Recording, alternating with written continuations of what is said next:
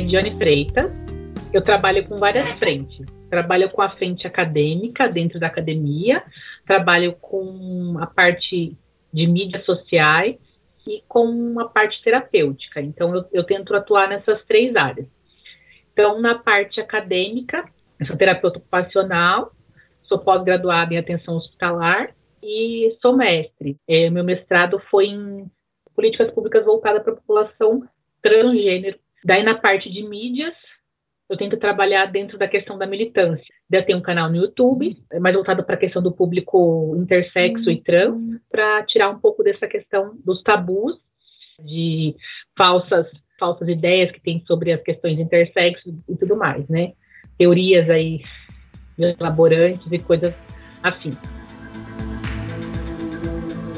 gente fala de um a cada dois mil nascimentos, a gente está falando de pessoas que nascem, que são intersexos, que nascem com genitália ambígua. Esse é um número apenas genital ambígua, que são aquelas pessoas que têm um risco de sofrerem a cirurgia precoce. Mas o dado de pessoas intersexo é maior, passa de 1% da população, chega a 1 para 100. Só que isso não é discutido. 1 para 100 porque envolve os outros tipos de intersexo, né? Que são os que não têm genitália ambígua. E daí entra quem não tem genitália ambígua, mas tem uma característica cromossômica diferente. Ou quem, quem não tem genital ambígua, mas tem um, um, um sexo gonodal diferente. E outras questões hormonais. Então, assim, uma para dois mil é apenas a ponta do iceberg.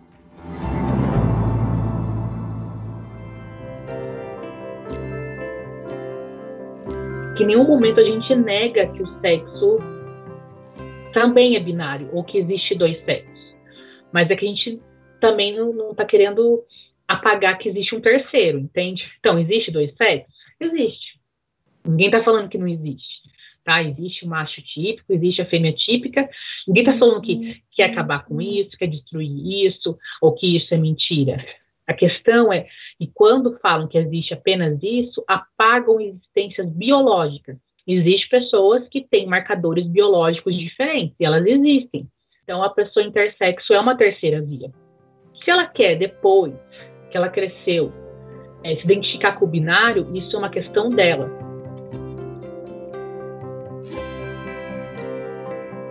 Uma pessoa intersexo, ela nasce com as características biológicas que não dá para enquadrar no masculino ou no feminino, no macho biológico ou na fêmea biológica.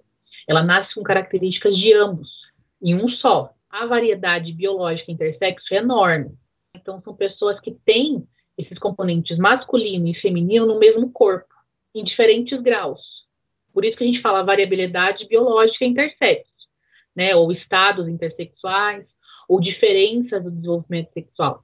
Porque são diferenças, né, nos corpos. Atualmente, a gente tem mais de 40, já que foram categorizados, né, identificados. Então, são muitos estados entre o macho e a fêmea típica.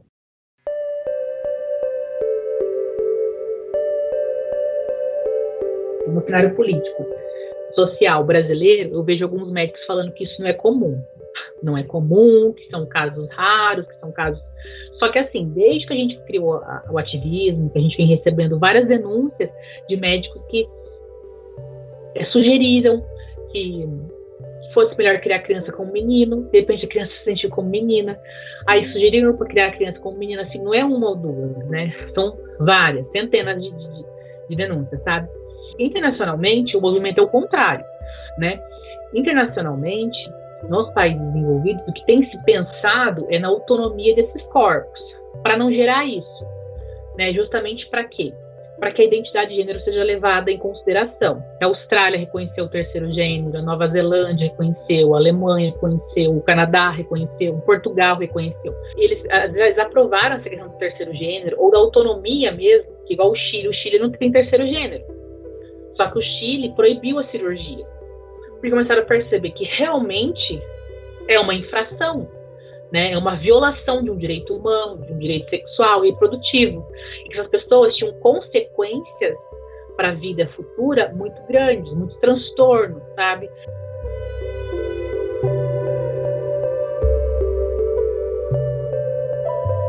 Então, acho que o passo inicial no cenário político que a gente está falando do contexto do Brasil, né, gente? Eu acho que o passo inicial é a proibição das cirurgias que não, não são emergências de fato médica e dos procedimentos médicos que não sejam consentidos. Nesse momento, agora. Daí, num segundo momento, que é um momento assim de médio prazo, é trabalhar isso em educação, trabalhar isso na segurança pública, trabalhar isso em, em esferas municipal, estadual, em política pública. Por que, que isso é discutido numa aula de biologia, sabe?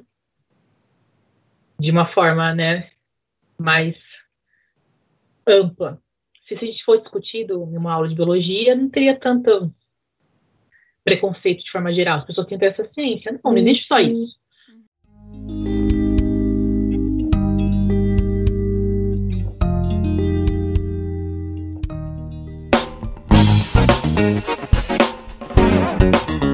Olá, primeiramente agradecer pela oportunidade, né? Eu, enquanto ativista social, que pessoa que acredita bastante, né, na, no, no, avanço no debate como motor gerador de transformações sociais, fico muito grata e, enfim, é, é, é desse lugar de agenciamento que eu que eu que eu falo, né, de uma mulher trans que se tornou mãe recentemente, né, é, eu me relaciono com um homem transgênero é, portanto, foi ele que gestou e pariu o nosso bebê, né? Foi ah, uma gestação paterna. Sou essa mãe de primeira viagem que está aprendendo ainda a se adaptar a esses locais que não foram pensados e construídos para mim. Então, é sempre um terreno de disputa e tensionamento. Assim como é um terreno de disputa e tensionamento a, a minha existência na academia enquanto pesquisadora. Uh, também sou ativista social, então eu sou colaboradora da ANTRA, que é a Associação Nacional de Travestis e Transsexuais. Uh, faço parte da filial da ANTRA aqui da Bahia, que é a Atração, a Associação Baiana de Transgêneros em Ação. E mais recentemente adentrei na rede de mulheres cientistas Cunhã Assé, e é isso, né? Eu estou seguindo, sobrevivendo e tensionando esses locais aí. Eu, eu, particularmente gosto muito de falar sobre família, porque é um instituto, eu vou tratar a família aqui como um instituto, que nos é negado em todas as esferas. Desde aquela violência simbólica dos pais que reproduzem a mesma violência das pessoas que estão fora de casa, não à toa, a maioria das pessoas transgêneras que se assumem muito precocemente em casa são expulsas de casa por conta dessa não aceitação familiar. Então, eu tive uma dificuldade muito grande de trazer esse debate lá em casa, né? Inicialmente veio por um viés da sexualidade que já causou um, assim uma movimentação tremenda. E através dessa movimentação eu já sabia que seria muito difícil trazer à tona um debate de gênero.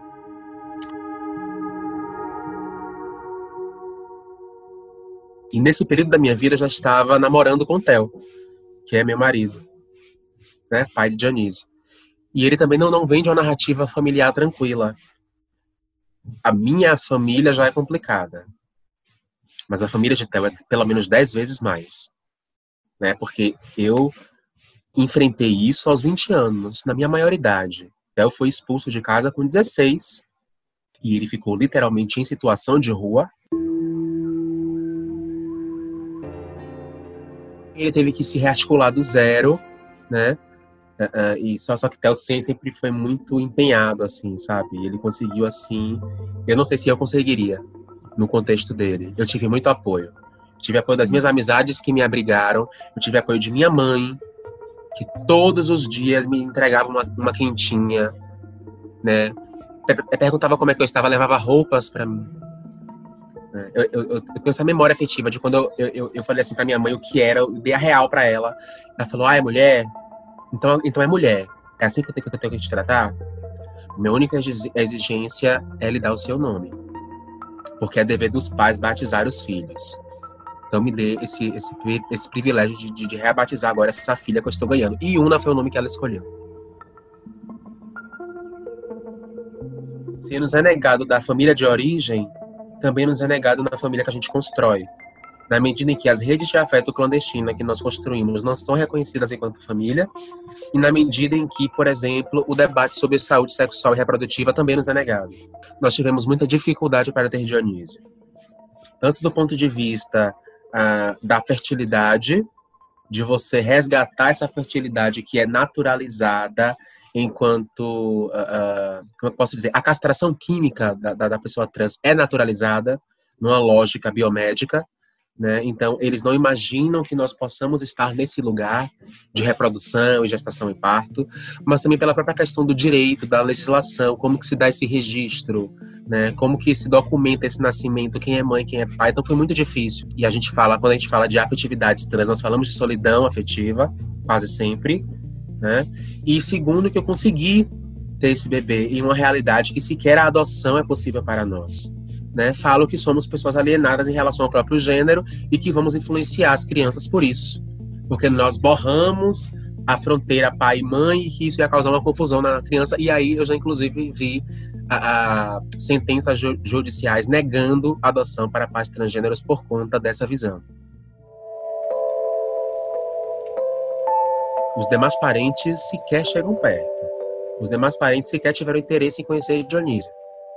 É um desdesejo realmente de se aproximar dessas questões, porque para eles são motivos de vergonha, né?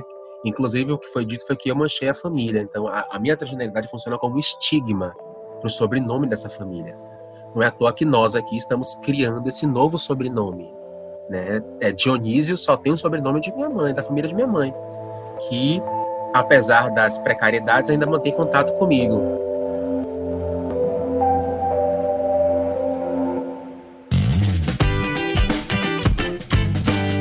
Naomi Helena é uma garota de 21 anos, estudante de direito, é, sulista, de, curitibana total, completamente apaixonada por, por essa cidade e suas peculiaridades. É uma mulher negra, bissexual, que é, cresceu majoritariamente com seu irmão mais novo e com sua mãe. Atualmente, Naomi Helena pode ser considerada como uma ativista de direitos humanos, defesa das causas da negritude, de mulheres LGBTI+.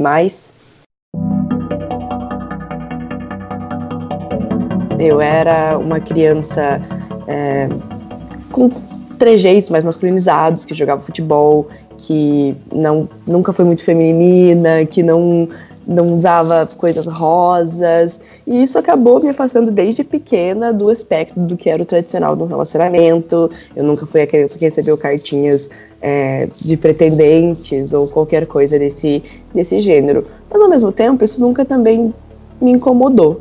Eu acabei focando muito nos projetos que eu tinha, nos sonhos que eu tinha.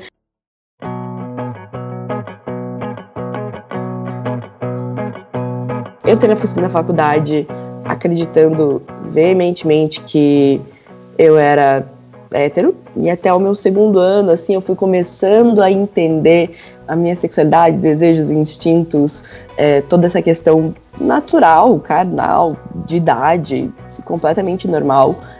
E ali pelo meu terceiro ano, é, no final do meu segundo ano de faculdade, no começo do terceiro, uma caloura minha conseguiu quebrar algumas barreiras. Ela andava em cima de mim toda festa, mas toda festa, toda festa, toda festa. Eu, tipo, garota, sinto muito. E aí, um belo dia, em vez de dar em cima de mim, ela parou, sentou e conversou comigo. E eu fiquei interessada. Eu falei, ô, oh, capeta tá bom, talvez as coisas não sejam da forma como eu estava pensando que eram. E uh, o mais legal da, da história, como um todo, é que eu sempre tive muita abertura para conversar com a minha mãe. A minha mãe, ela é uma jovem fora do tempo. Tem uma coisa que eu sou grata na minha vida é ter esse tipo de, de abertura com a minha mãe, porque tava jogando o jogo Verdade Desafio, assim, jogo da verdade com a minha mãe no começo do ano. E ela era, sei lá, dia 4 de janeiro, ela já tinha beijado na boca. Eu falei, oh, meu Deus do céu, como assim, velho? 4 de janeiro, né? E aí eu fiquei tipo, mas quem que você beijou? Quem que você beijou? E daí ela não me contava, e daí eu comecei a contar, tentar pensar quem eram as pessoas que ela tinha visto naquele, naquele ano. E aí eu parei assim, eu falei, mas você beijou uma mulher?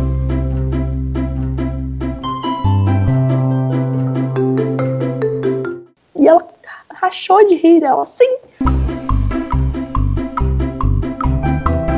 Aí eu falei, ah, é possível. Minha mãe beijou uma mulher, agora eu vou ter que beijar, não é possível, eu preciso descobrir o que tá acontecendo. E aí eu fiquei com a menina, contei pra minha mãe. Só que naquela época eu achei que. Eu achei que não, não era, achei que não tinha nada. Falei, ai, ah, mãe, acho que eu sou hétero mesmo, não sei o quê.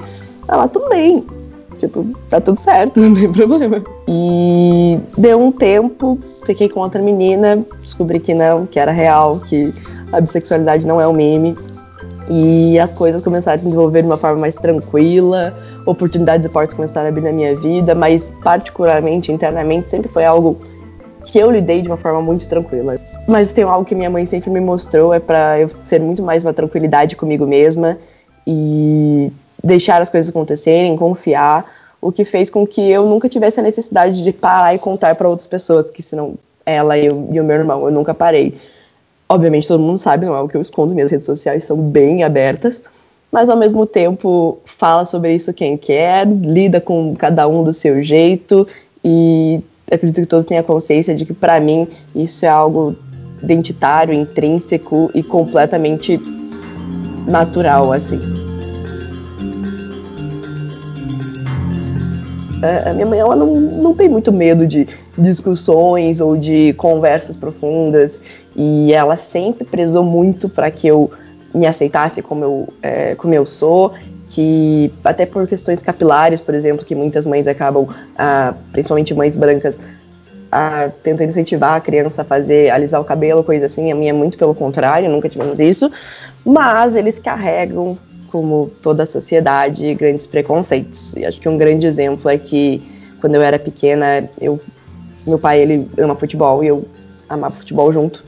Sempre joguei muito futebol, ia com ele nas quartas-feiras, nos sábados, nos domingos e quando fosse para jogar bola com os amigos dele. E tava tudo certo até o momento em que meus pais viram um jogo de futebol feminino no interior, lá em Vaiporã. E no que eles viram um jogo de futsal feminino, a minha mãe começou a ter um treco e associou diretamente a prática de esporte a como se eu fosse. O problema não era nem eu começar a gostar de mulheres, mas era o meu trejeito, a minha maneira de se tornar cada vez mais masculinizadas. Ela falou que não era isso que ela queria para mim, não sei o que, me tirou do futsal. Eu só pude voltar a treinar uns dois anos depois, assim. É algo que até hoje eu dou umas cutucadas jogando na cara dela, falando: é, mãe, não adianta, você faz parte de uma sociedade, você não consegue se safar, você não é perfeito.